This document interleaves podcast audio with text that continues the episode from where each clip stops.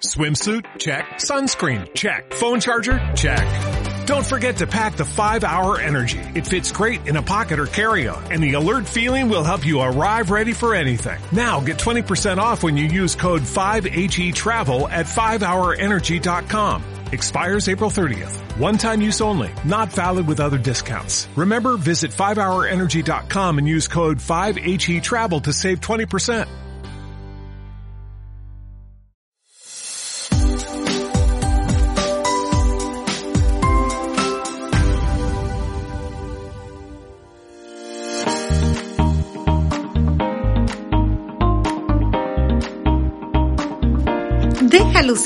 Cabello espectacular en esta temporada con los cuidados que te ofrece The Royal Carpet Salon and Spa. Haz tu cita al 210-527-4186. Al día con Claudia Esponda.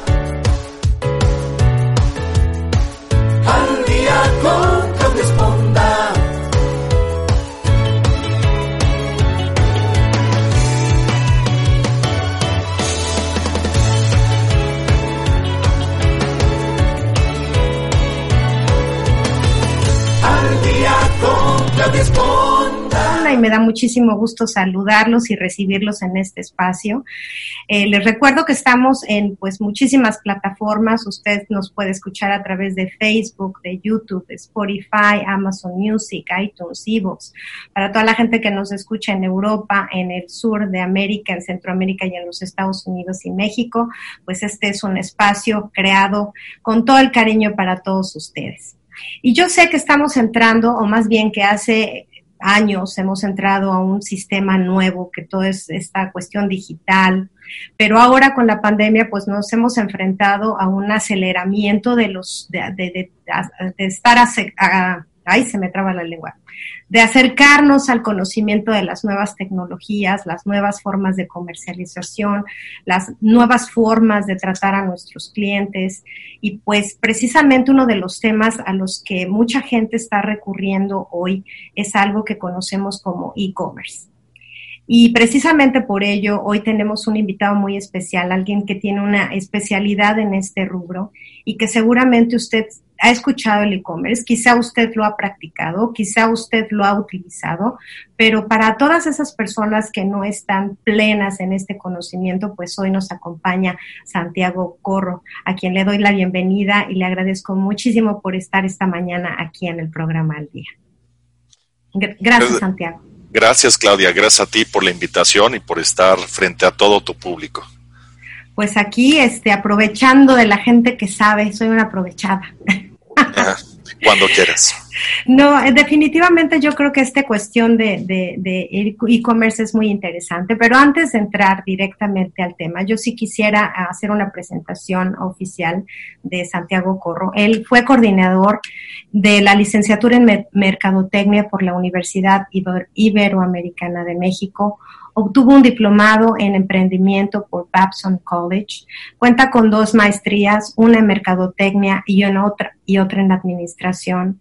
Ha implementado estrategias para la innovación y creatividad en el desarrollo de productos, conceptos, diseños de empaque, posicionamiento de marcas, contenidos sociales y campañas de comunicación. Y actualmente es consultor en negocios digitales y marketing, digital con especialidad en ventas, eh, AdWords, redes sociales, campañas en Google, Facebook, comercio electrónico, e-commerce, por supuesto, y CRM, los CRMs. Entonces, pues una vasta, vasta experiencia en todo lo que tiene que ver publicidad, marketing, ventas, y que la verdad, este, pues es, es un honor poder tenerte hoy aquí y que nos puedas compartir pues toda esta experiencia que seguramente te ha costado mucho, Santiago. Claro que sí, Claudia. Este, bueno, pues me ha costado mucho, y, pero me, me encanta el tema y, y sobre todo me gusta ayudar a las personas y guiarlas para que puedan implementar, porque a fin de cuentas no es difícil, es, es, es conocer. Y una vez que conoces y ya hiciste un e-commerce o una estrategia, es muy fácil replicarla. Entonces, una vez que lo entiendes, ya te volviste emprendedor para siempre. Puedes emprender cualquier tipo de negocio. Me parece maravilloso y muy puntual lo que dices, porque eso yo creo que es como las matemáticas, ¿no? A todo mundo nos da miedo a las matemáticas y ya cuando te sabes las tablas dices, ay, bueno, pues no es tan complicado.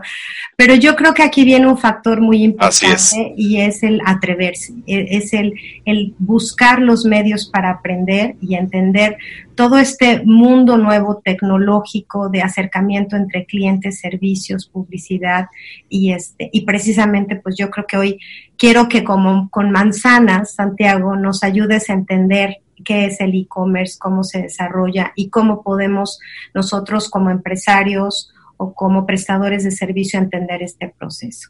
Entonces, ¿qué te parece si empezamos ahora sí que con la pregunta de la más simple? ¿Qué es el e-commerce? Claro que sí, Claudia. Pues el e-commerce es, eh, si lo traducimos al español, es una tienda, pero es una tienda electrónica. Eh, en algunas teorías le llaman el e-tailing. Es la abreviatura de Electronic Retailing.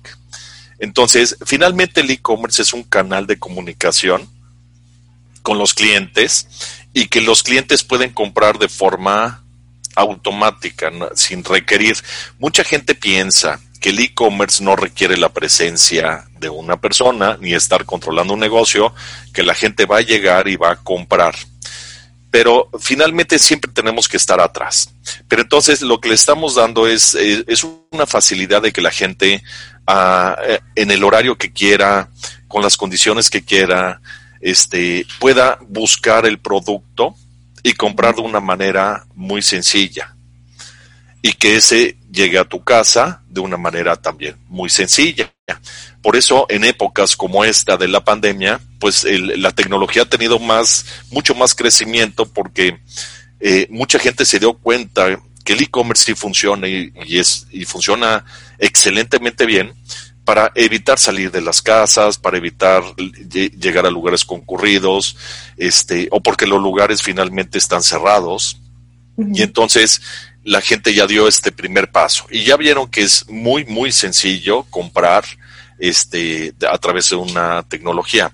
Pero entonces, finalmente, si tú me dices que es un, un e-commerce, pues yo te diría, es una tienda electrónica que facilita el llegar hasta tu casa y que puedas comprar en la comodidad de tu casa y recibir el producto o el servicio en la comodidad de tu casa. Ahora, esto no es muy nuevo, o sea, lo, yo creo que el apogeo se ha dado en estas circunstancias por lo que estamos viviendo, pero no es algo nuevo, ¿no? Hemos comprado a través de e-commerce que serán 20 años, 10 años, no sé.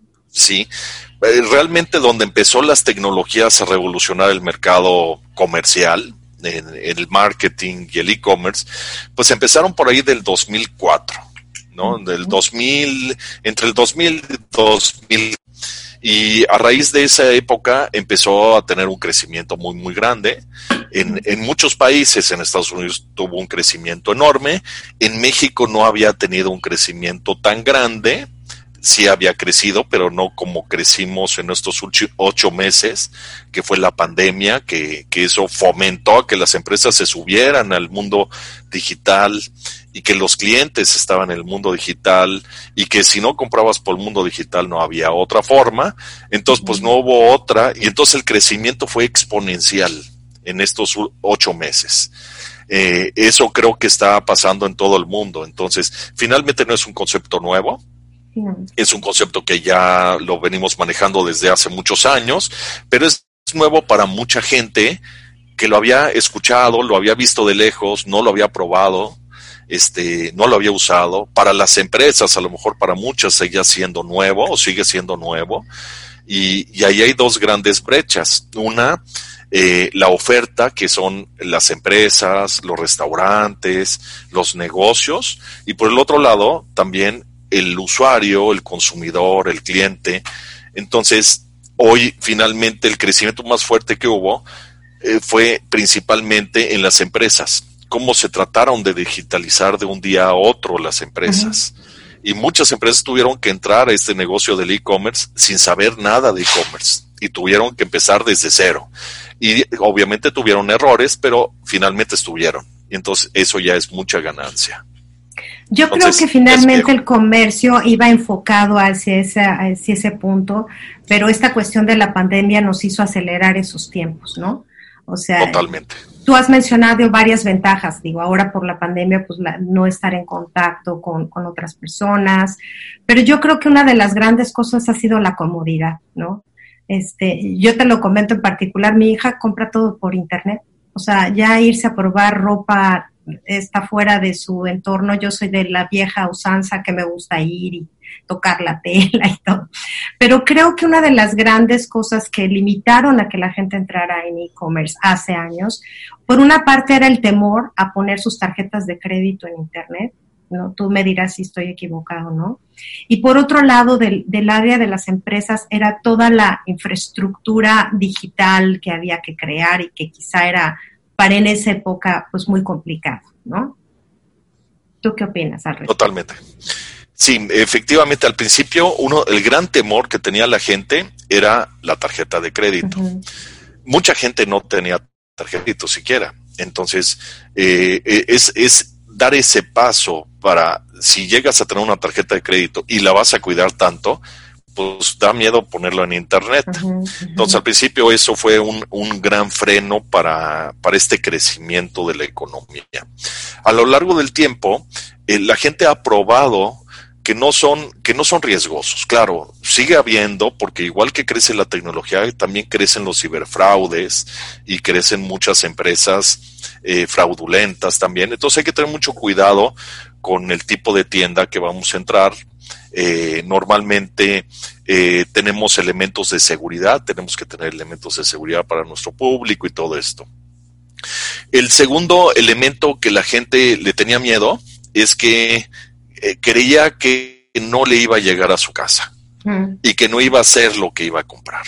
Y a mucha gente le daba miedo, por ejemplo, te decían, oye, pero es que, ¿cómo me voy a comprar unos zapatos por internet? Porque yo necesito probármelos.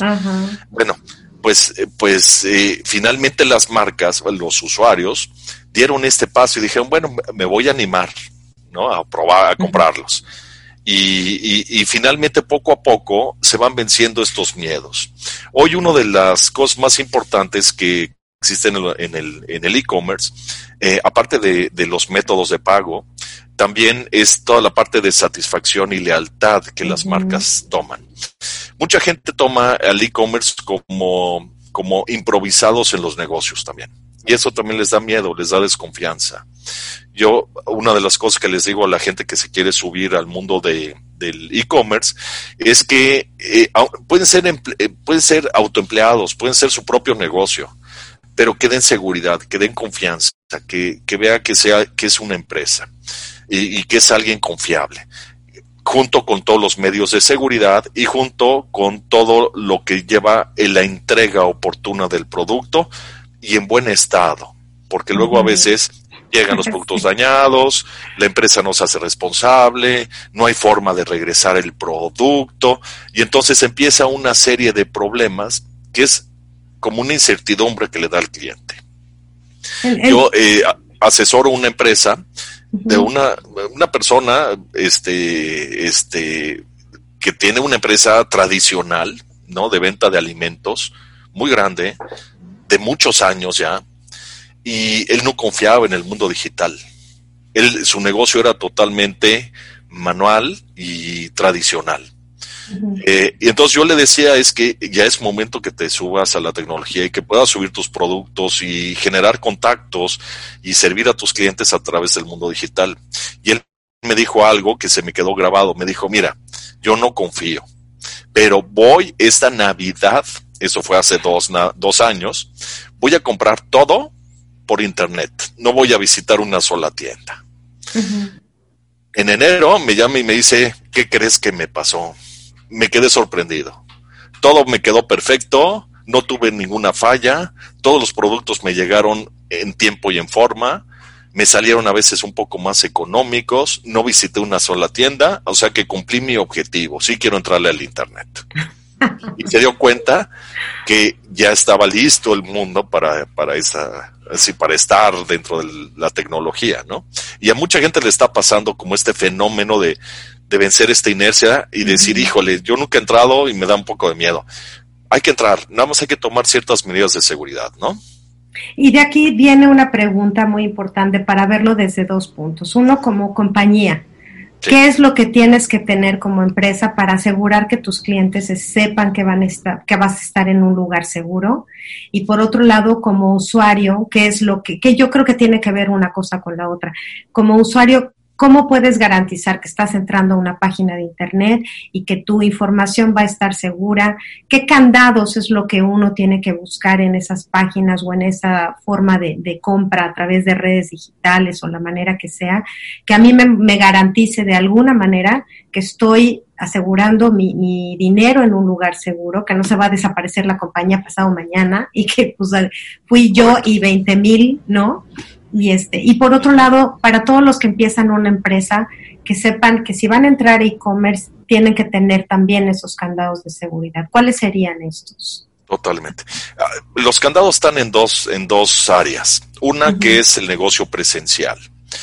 Eh, aunque no tengan, ah, vamos, aunque no tengan tiendas, pero debe existir una dirección. Hoy por ley, en muchos países, prácticamente en todos, lo primero que te dicen es que debes de tener una dirección, Puede ser la de tu casa, puede ser la de tu oficina, puede ser, pero debe de existir una dirección.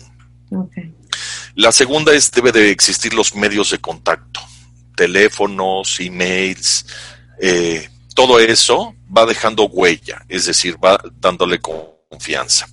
En, en, los emails, cuando tú haces campañas de email, tú no puedes hacer o estás infringiendo la ley porque tú tendrías que tener también ciertos elementos de seguridad por la transparencia de la información. Uno de ellos es justamente que en todos los mails debe aparecer la marca o el nombre, ¿no? dadas de alta, la dirección y los medios de, contacto. Entonces, ustedes chequen un mail que les llega de alguna empresa y debe tener como los datos de poder llamar por teléfono, acercarse o incluso hasta tocar puerta, ¿no? En la oficina, si, si alguien quisiera más. Entonces, ese es uno. El otro elemento este, podría ser hacia, hacia la página. En la página obviamente tendría que tener antivirus, ¿no? Pero sobre todo, uno de los elementos muy importantes que les puedo recomendar es que cuando entran en una página eh, y googleen y entran a una tienda, en la parte superior donde aparece la, el nombre de la empresa, lo que le llamamos la URL, eh, la dirección de la, de la página, juntito les va a aparecer ahí o un icono que dice es un signo de admiración, como una pequeña alerta, como un foco rojo. Eh, o les va a aparecer un candado. El candado quiere decir que está cifrada la página y entonces ese es un software que se compra y se instala en su página y lo que hace es desarmar la página para que nadie que entra a la página o hackee la página pueda obtener los datos. Entonces, entre más eh, dividas tú la información, es más difícil que alguien la vuelva a armar. Entonces, lo que hacen los cifrados es justamente este, que cuando alguien entra, toda la información está totalmente desagregada, este, encriptada, ¿no? Encriptada, exactamente. Eh, y entonces, es ese hoy Google este, ya lo pide como deseable, todavía no es obligatorio, pero ya es deseable que tengan todas las páginas, tengan su eh, cifrado, eh, su SSL, que es el cifrado que va a aparecer cuando alguien busca su página, eso le da confianza. Si ustedes le dan clic, ese candadito les va a abrir una página y en esa página o un combo box donde les va a aparecer pues eh, que está que tiene seguridad que esa página está protegida para hackeos o evitar hackeos que tiene ciertas cookies pero son seguras etcétera etcétera. Mientras que si no le instalan ese software pueden entrar a la página pero les va a aparecer, en vez de un candadito, les va a aparecer un circulito con un signo, de admiración. Si le dan clic, les va a aparecer, esta página no es segura, etcétera, etcétera. Entonces, esos son elementos. Eh, la otra es también, mucha gente confía de las marcas. Entonces, también la marca es, es como un símbolo, símbolo de seguridad. Una marca muy prestigiada, pues obviamente te da seguridad. Sí, si eh, entras a Macy's o entras a, Abercrombie Fitch, pues de seguro sabes que estás entrando a una página que seguramente eh, tiene todos los candados. Totalmente. Y, y, entonces cuando ustedes construyen una página, pues hay que, hay que procurar tener todo también. Es decir, a lo mejor no te conocen, pero finalmente tienes elementos de seguridad, tienes los medios de contacto, tienes forma de contactar físicamente a la empresa, no solamente es un negocio fantasma que está en la nube, entonces te dan todos los elementos de seguridad. Correcto. Okay.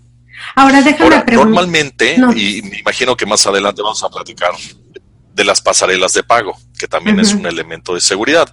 Pero si quieres, este... Pues si quieres de una vez lo decimos, más adelante, ¿o quieres... pues ya de una vez, ya que salió el tema, sí. Ok.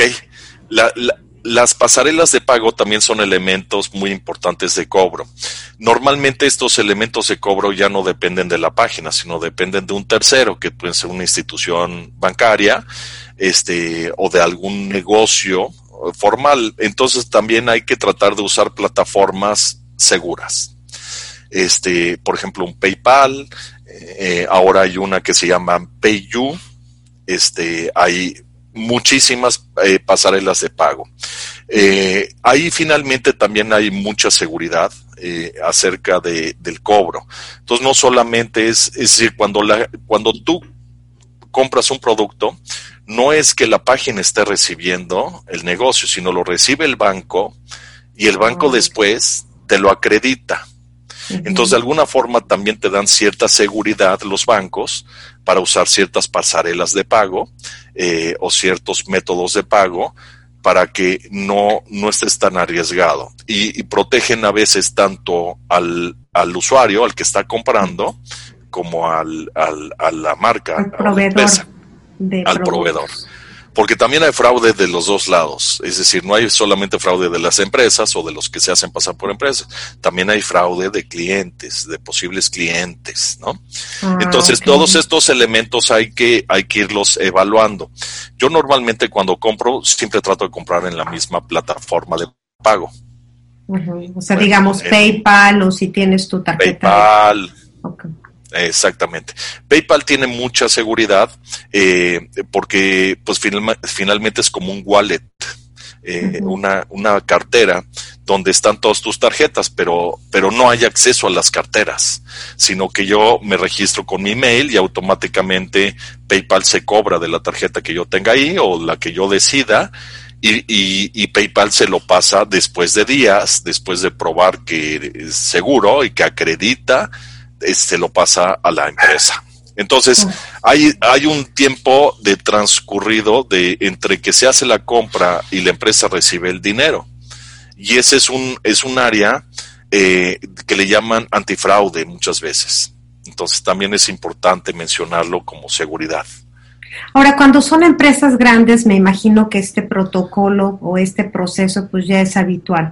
Pero para la gente que está empezando un negocio y que va a, iniciar en este e-commerce, eh, es conveniente que una vez que se haga el depósito, tú envíes el producto antes de recibir el dinero. Y además, otra pregunta que me viene es, ¿qué porcentaje finalmente te llega a ti? Correcto. Pues no, no, no es conveniente acelerarse muchas empresas, y me ha tocado empresas también que asesoro, que se emocionan tanto que el momento que ven que hay una compra, mandan el producto. Entonces, no, no es bueno hacerlo porque debe pasar un tiempo de validación del pago. Y ese tiempo este, hay que ponerlo eh, en, en, en días o a veces en semanas. Eh, las empresas grandes ya tienen todo un proceso antifraude y entonces lo que hacen es que cuando se, hace una compra, pues se verifica con el banco que esa compra sea eh, eh, real, que haya fondos, que, ¿no? que haya fondos, que el banco lo acredite. Y ya una vez que el banco lo acredite, entonces tú ya tienes posibilidad de mandarlo. Y para eso pasan tres días. Mucha gente comete el error de que en el momento que cae la, la venta, entonces se emociona tanto que dice, ya se lo voy a mandar. Y se lo mandas y, te das cuenta que a lo mejor el cliente retiró el dinero. Entonces tú ya mandaste el producto y entonces ya es prácticamente un producto perdido porque para que te lo regresen ya está en, en trámite, ya está en proceso de envío, entonces para que te lo regresen se vuelve muy difícil, si no es que ya se lo entregaron al cliente. Entonces las medidas de protección en muchos casos también van muy enfocadas a eso. Eh, esperarme el mayor tiempo posible para que ni el cliente retire el dinero, porque también le da esa facilidad al usuario de que si no estás conforme con la compra, puedes revertir la compra. Y entonces yo para mandar un producto, pues tengo que asegurarme que el cliente ya no revirtió la compra. Claro. Entonces hay que esperarnos ciertos días para esto. Ay, sí, suena así como La segunda es, ese dinero, eh, cuando, cuando, cuando alguien compra, ¿sí? ¿Sí, Claudia? No, no, no, adelante, sí, adelante. Cuando, cuando alguien compra, eh, ese dinero eh, no es íntegro para la empresa. Eh, sino que hay un costo de transacción. Así como hoy eh, pagas con tarjeta de crédito en las terminales bancarias de una tienda, eh, a la hora de comprar, de ese 100% que estás pagando te va a cobrar una comisión, un porcentaje de comisión cada método de pago tiene sus propias políticas. Entonces, si tomas PayPal o si tomas PayU o, todas las que haya, ¿no? Este, finalmente cada una va a tener su propio método de pago, sus propias políticas de cobro. Y entonces en algunas eh, hay dos elementos que tenemos que checar ahí muy claros. La primera es, cuando alguien hace una compra, ¿cuánto me cuesta la transacción? Entonces, hay empresas que te cobran el 2% de la transacción, más este uh, un, un, dólar cada 100, etcétera. Entonces, van haciendo combinaciones, cosas variables y a veces cosas fijas, y, pero no es íntegro el dinero. Entonces, pueden ir desde el 2 hasta el 5% de comisión. Entonces, eh, eso es muy importante eh, tomarlo.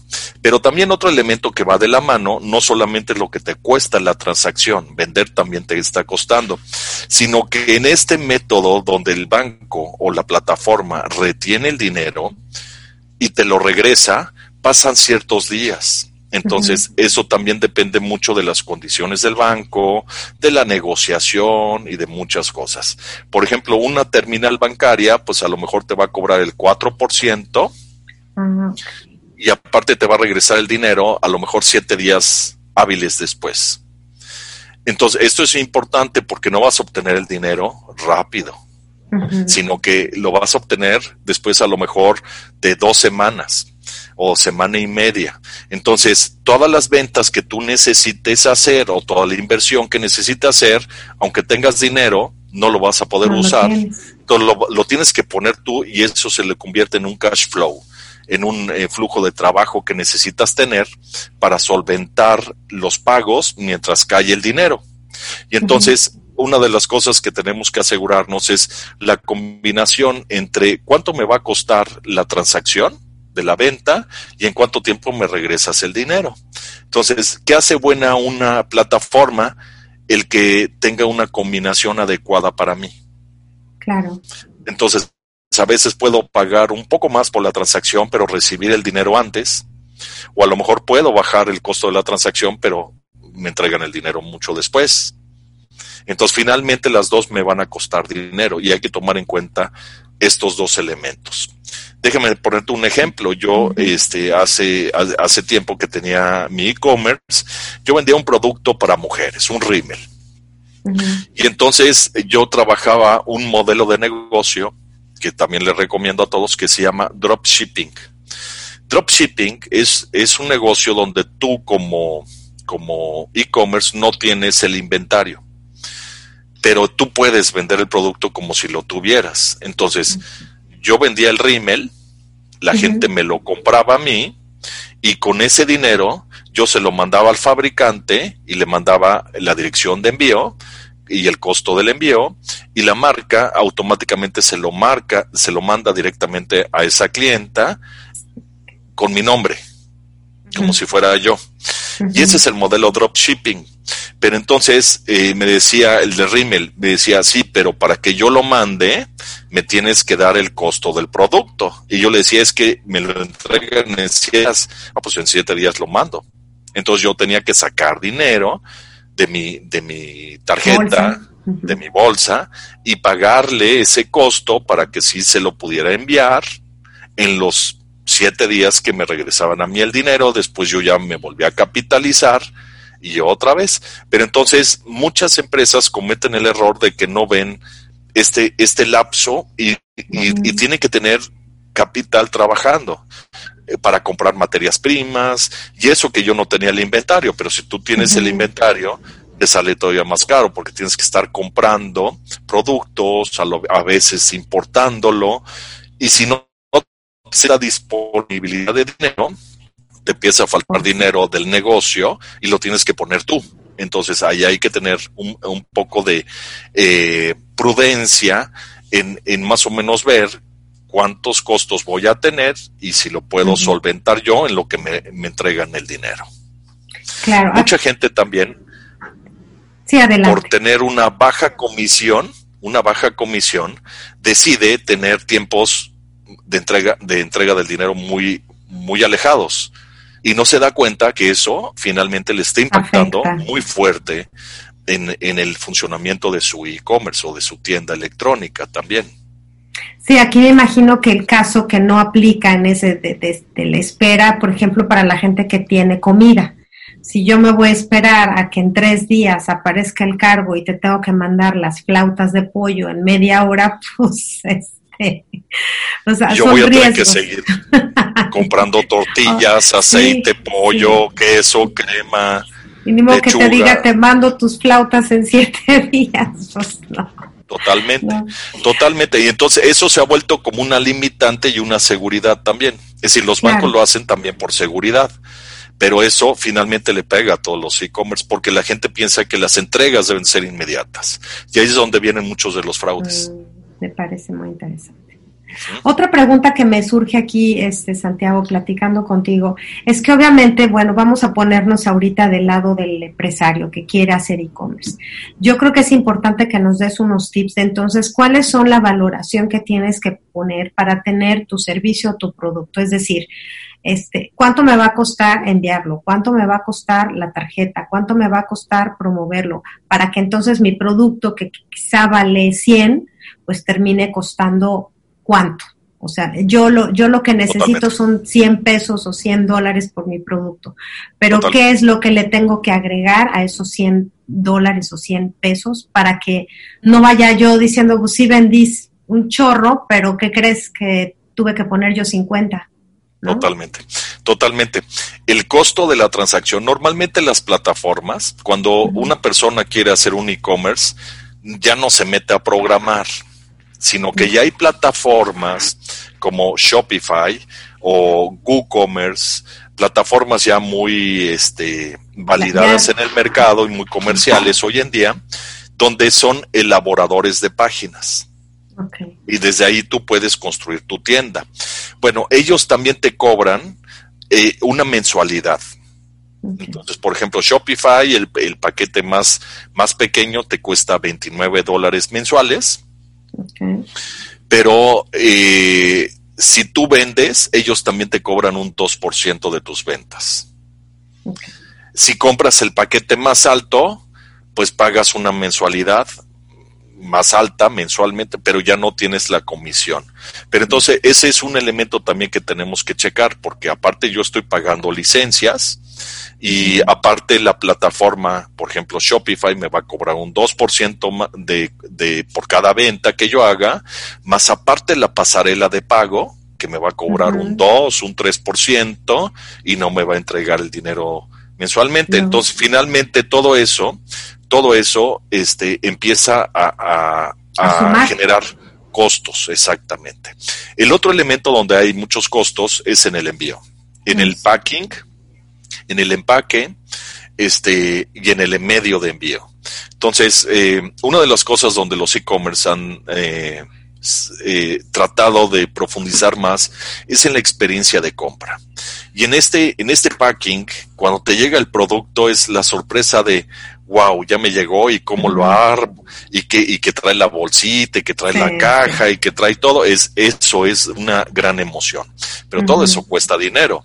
Toda la parte del empaque, porque entonces aparte de tener un empaque, voy a tener un em, empaque de, de protección, que es el que el carrier que está mandando el producto lo va a utilizar para proteger la caja que está adentro. Eso también cuesta dinero y cuesta mucho dinero. Entonces ahí hay que ver ¿Qué podemos maximizar para generar una gran experiencia con el usuario, que sea una sorpresa para el usuario? Y por el otro lado, el costo del envío. Y el costo de envío eh, se divide en dos partes. A veces las empresas lo absorben y ponen el costo del envío gratis. A veces le traspasan al cliente el costo del envío. A veces hacen una combinación entre los dos, mitad y mitad.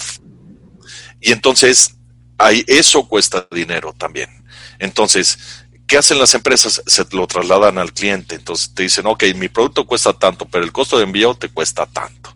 Y muchas empresas hoy, eh, por, por generar una muy buena experiencia de compra, lo que han hecho es tratar de absorber este costo de envío para mandárselo al cliente y que le salga gratis al cliente. Y eso depende mucho del tipo de producto, la utilidad y de todos tus costos, porque finalmente también va sumando costos. Entonces voy a tener un costo de las licencias de la plataforma. Voy a pagar, cada vez que alguien me compra, voy a pagar este comisión de la plataforma también voy a pagar, a usar este, eh, un porcentaje de la pasarela de pago, más lo que me cuesta el producto, enviar el producto, más el empaque del producto. Todo eso va costando dinero y todo eso va encareciendo. Y entonces hay que hacer como un matemáticas muy fácil, de decir, a ver, si yo, si mi producto me cuesta tanto y yo pago una licencia y le sumo el 2% y le sumo el otro 2% y aparte el por volumen hay que cotizarlo, cuánto me cuesta el envío, pues todo ese costo hay que decir, bueno, a mí entregar el producto y vender el producto me cuesta 300 pesos. Y de ahí partir en cuánto lo puedo vender. Porque mucha gente comete el error de decir, bueno, yo quiero ganar 100 pesos y cuando te das cuenta de todo lo que estás pagando, más las comisiones, más el costo del envío, más esto, acabas poniendo dinero. sí, me imagino. Entonces, más bien hay que empezar al revés. ¿Cuánto me está costando? y cuánto lo puedo vender, ¿Cuánto, cuánto es el precio mercado. Hoy en Internet es muy fácil más o menos ver en otros e-commerce el producto más o menos que yo vendo, qué precios tienen y hacer un comparativo y ese sería como el precio del mercado. Y en función de eso, sacarlo. Sí, perdona. Y yo creo que aunque suene muy laborioso y quizá muchos se están espantando ahorita de, ay, no, no, qué, qué complicado, la verdad es que hoy si no entras al e-commerce estás perdiendo clientela, ¿no? O sea, lo puedes ver como hay que hacer el trabajo y hay que hacer el proceso que puede ser laborioso en un principio, pero una vez que como tú decías al principio lo sabes cómo, finalmente si no lo haces, alguien lo va a hacer por ti y alguien va a vender los productos que tú ofreces y alguien va a dar los servicios que tú soñaste hacer. Entonces yo creo que sí es importante arriesgarse y atreverse y meterse una, un clavado en todo este mundo del e-commerce, ¿no? Totalmente, totalmente. Y aparte, el mundo ya no va a regresar a ser como era, como lo conocíamos. Entonces, esta, esta división digital no es de que sea una moda, sino que ya es el futuro. Bueno, el presente y el futuro. Entonces, hoy finalmente, si no estamos, pues ya no estamos en gran parte del negocio. Es decir, hoy la mayoría de la gente está en el mundo de Internet. Ahí es donde la gente quiere comprar. Eh, hay un estudio por ahí que el 55% de la gente, o el 50%, si no mal recuerdo, aunque quiera comprar en una tienda física, recurre al mundo digital para decidir la compra. Y después ya va y compra. Entonces, pues, ha llegado a un nivel. No, no, estoy hablando en general de la gente. Pero sí, la gente actúa hoy, hoy, hoy el mundo digital y los smartphones, pues son hoy medios muy accesibles para hacer cualquier tipo de comparación. Entonces, si no estamos, no estamos. Sí. Ahora déjame, déjame entrar porque uno entiende como el e-commerce a través de una página web. Pero yo también veo que hoy en día se lleva mucho comercio a través de redes sociales, como son Facebook, como cómo funciona este proceso. Este, es, es igual, es similar, tiene sus variantes. ¿Qué nos puedes decir al respecto? Es, es el, la, persona, normalmente es la misma persona que está en lo que le llamamos el ecosistema digital. y el ecosistema digital está basado principalmente por los buscadores como Google, como Yahoo, como todas estas plataformas que son buscadores, y por el otro lado, las redes sociales y todas las plataformas sociales. Eh, eh, finalmente, la misma persona que puede tener en promedio, una persona tiene seis redes sociales o seis, seis formas de conectarse en este ecosistema. Entonces, pero hay una gran diferencia entre los buscadores y, las redes sociales. Definitivamente las redes sociales está teniendo crecimientos exponenciales, enormes. Eh, pero la gente, déjame platicarte cómo buscamos en Google, ¿no? Cuando yo me meto y me tomo la molestia de buscar en Google y googlear un producto o un servicio, finalmente mi mente y lo que estoy haciendo es quiero encontrar una respuesta. Entonces, en las plataformas, cuando escribimos lo que queremos, es porque lo queremos encontrar. Entonces, está muy claro que ahí hay una intención de que el cliente cuando lo busca lo quiere encontrar. Pero en las redes sociales no. En las redes sociales no es de que yo me meta, me quiero ir de viaje, a ver, me voy a meter en una red social a ver qué me aparece. No. Sino que si, me, si quiero encontrar, me voy a Google, pero si me quiero que me aparezca, me voy a las redes sociales. Entonces, así como hay una intención muy clara en las redes sociales, perdón, en, los buscadores de busco y encuentro, en las redes sociales no hay, no hay una intención de, de buscar y encontrar, sino encontrar se convierte en, en llamarle la atención al cliente, en decir, wow, ay, mira qué padre está este producto, wow. Y entonces sorprender al cliente porque la gente cuando se mete en las redes sociales se mete pues para ver qué está haciendo sus, sus amigos, sus familiares, y en el Inter te vas enterando de muchas cosas, y entonces ahí viene un factor de sorpresa. Dice, ay, oye, qué padre está este producto. Si socialmente a la gente le gusta, entonces eso puede tener un crecimiento exponencial. Pero hay marcas que a veces nos sorprenden y piensan que por estar en las redes sociales y queriendo vender como se vende en Google, entrando en una red social, vas a tener el mismo efecto. Y la realidad es que no. Es que a lo mejor nadie le dio clic a tu anuncio, a tu publicación. Entonces, aquí el, el, eje que mueve a los negocios se le llama contenido. Las marcas se les llama contenido.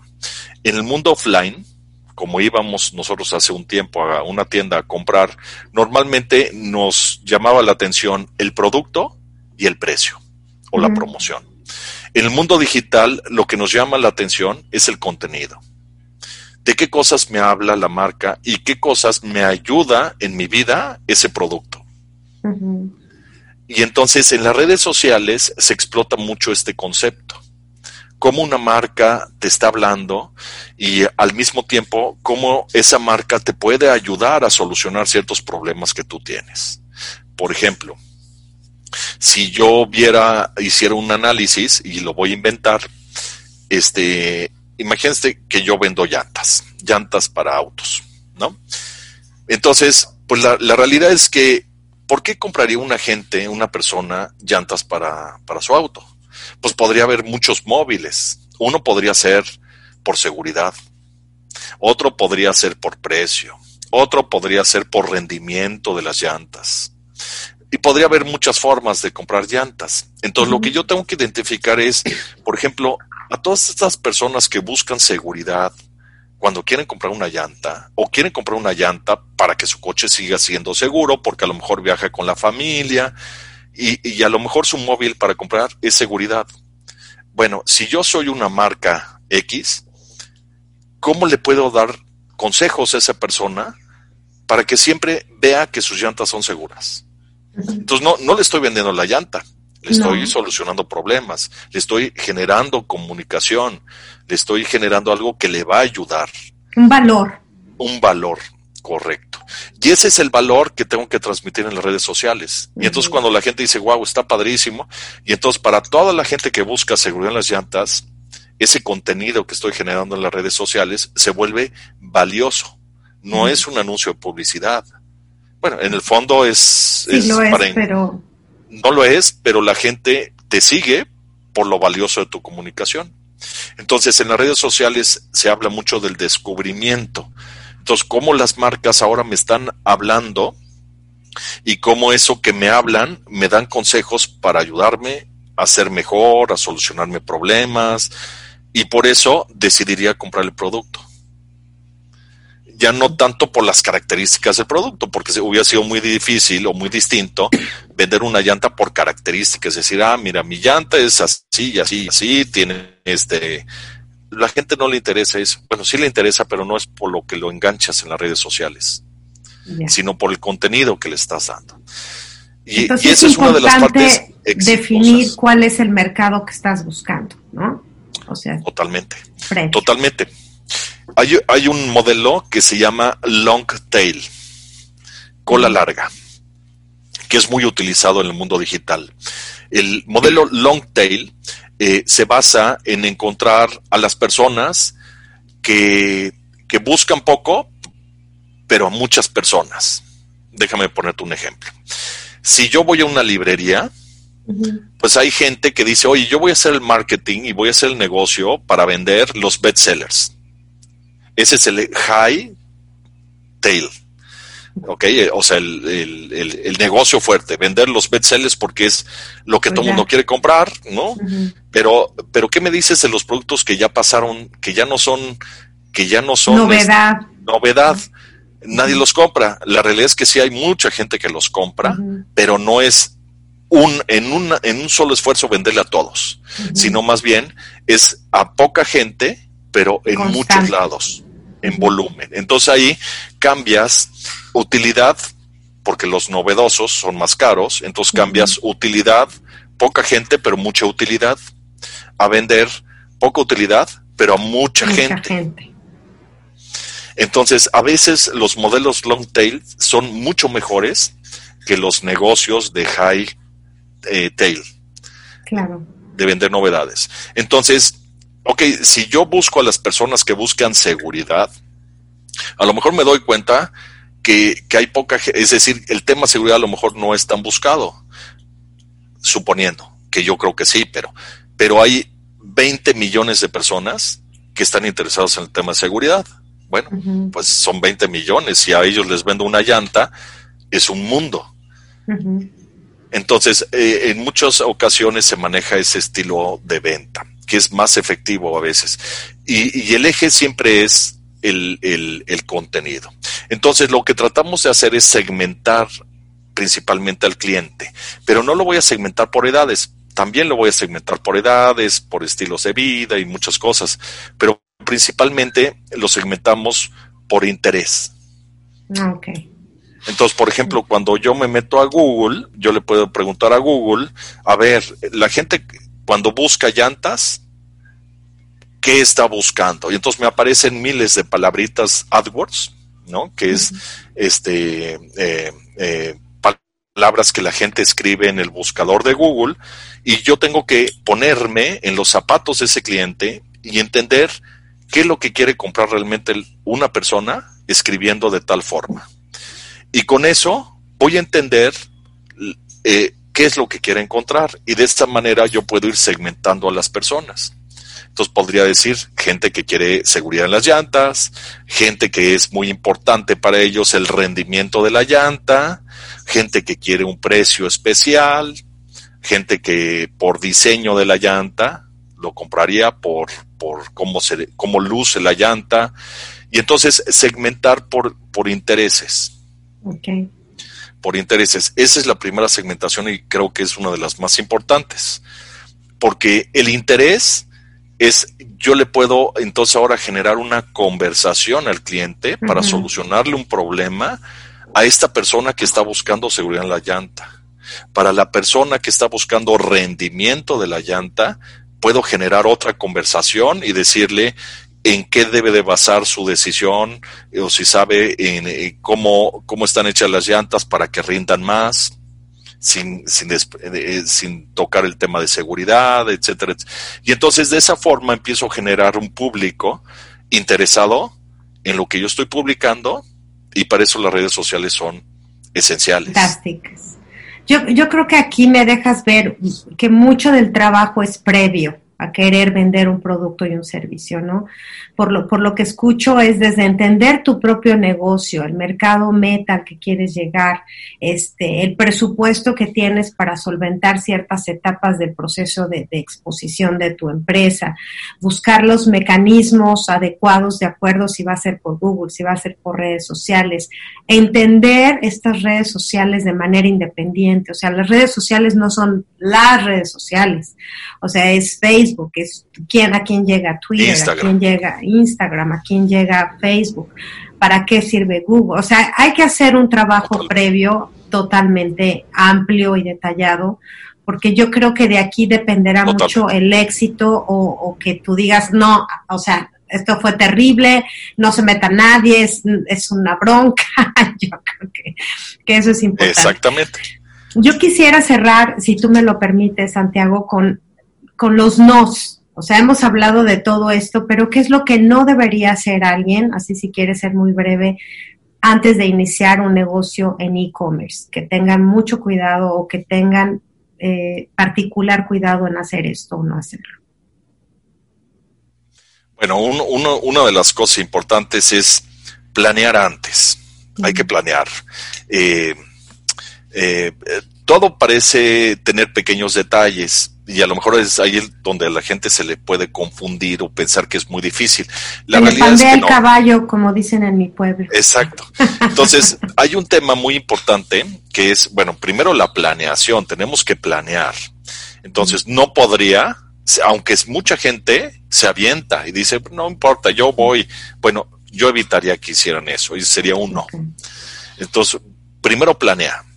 ¿Qué tienes que planear? Pues que existe un mercado, entender qué busca para que yo le pueda hablar con esas palabras, con ese contenido y pueda tener acceso al producto que le pueda que pueda comprar la persona.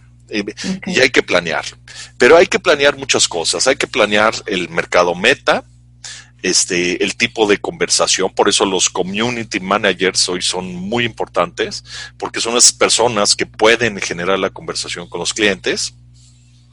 Eh, también hay un tema muy importante, es el, lo que se le llama la experiencia del usuario en la tienda, en el e-commerce, ya sea este, las redes sociales o sea un, un, eh, Amazon o cualquier otra plataforma, un eh, marketplace.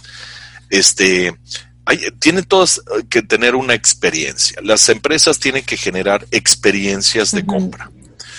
Entonces, no solamente es tener tu producto y pensar que la gente, sin tener una experiencia, lo va a comprar. Exactamente, porque todos lo vemos como nuestro bebé. Pero la gente cuando entra dice, no, yo no compraría ahí. Entonces, si recordamos al principio, tenemos que darle seguridad al cliente, tenemos que darle contenido adecuado a los clientes, tenemos que darle mucha seguridad, pero también tenemos que darle la facilidad de comprar. Y no estoy hablando de darle descuentos, sino facilidad en esa experiencia de que el cliente encuentre lo que está buscando, que sea fácil de comprar, que sea fácil de pedir y fácil de entregar. Eso también le va a dar seguridad. Entonces, mucha gente cuando no planea, no toma en cuenta pues nada de eso. Le falla uno, ¿no? Igual y le falla y con, uno. Y con uno a lo mejor ya no es negocio. Es decir, a lo mejor ya nadie compra.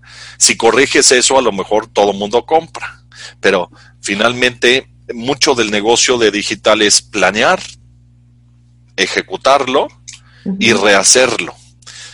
Siempre tenemos que estar trabajando en, en nuestro e-commerce, siempre tenemos que estarlo mejorando. Hay tantas cosas que mejorar que tenemos que tener una vida administrativa mejorando nuestro, nuestra tienda, nuestras publicaciones en las redes sociales, siempre hay algo que mejorar. Y entonces, mucho del negocio de marketing digital, pues no tenemos una esfera, sino tenemos prueba y error, que es, un concepto que se le llama muy frecuentemente en el mundo digital split AB, que es una técnica eh, de test AB también, que es, ok, si yo voy a hacer una comunicación, pues yo creo que la gente quiere seguridad y, creo que este es el contenido que le puede interesar, pero también puedo crear otro contenido de seguridad con otras palabras. Entonces, ¿cuál sé que funciona mejor? Pues no hay una respuesta. La única respuesta es pruébalos. Y entonces lo que se hace es testear dos comunicaciones. Entonces, cada vez que alguien eh, llega a mi negocio, se le presenta uno y luego se le presenta otro al 50 y 50%. Y así yo voy viendo cuál tiene más efectividad. Y esa efectividad va a ir aumentando la, la eficiencia del e-commerce, la rentabilidad, la conversión y todo lo que necesitamos. Entonces, no hay ningún negocio que lo pongas en internet y sea un éxito. Lo pones, a lo mejor nadie te compra, no se desesperen, entiendan por qué no le están comprando y vayan probando y vayan mejorando.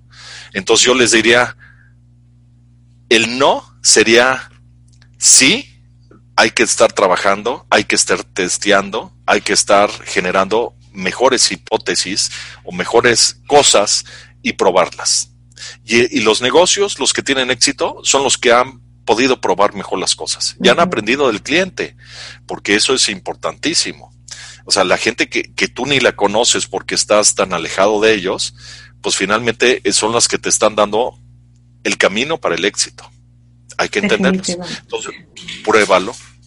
Entonces, un no es evita, más bien, un no es nunca dejes de hacer pruebas siempre mejoras, mejoras y mejoras. Y es la única forma de crecer en este negocio. Y yo creo que, que la final sería, que yo creo que es el punto más importante, o bueno, no, todos son importantes, pero es la atención al cliente.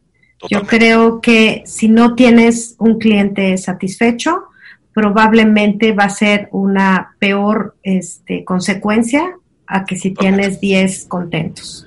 O sea, un cliente enojado y molesto porque no le entregaste, porque puede hacer más daño a tu empresa que los 10 que salieron contentos con tu servicio. Entonces, yo creo que siempre hay que estar, y digo, y si no puede usted solo, porque su empresa es pequeña, pues hay, utilice herramientas, consiga o eh, gente que lo asesore, este, capacítese, ponga a su hijo a aprender cómo se le hace el Shopify, no sé.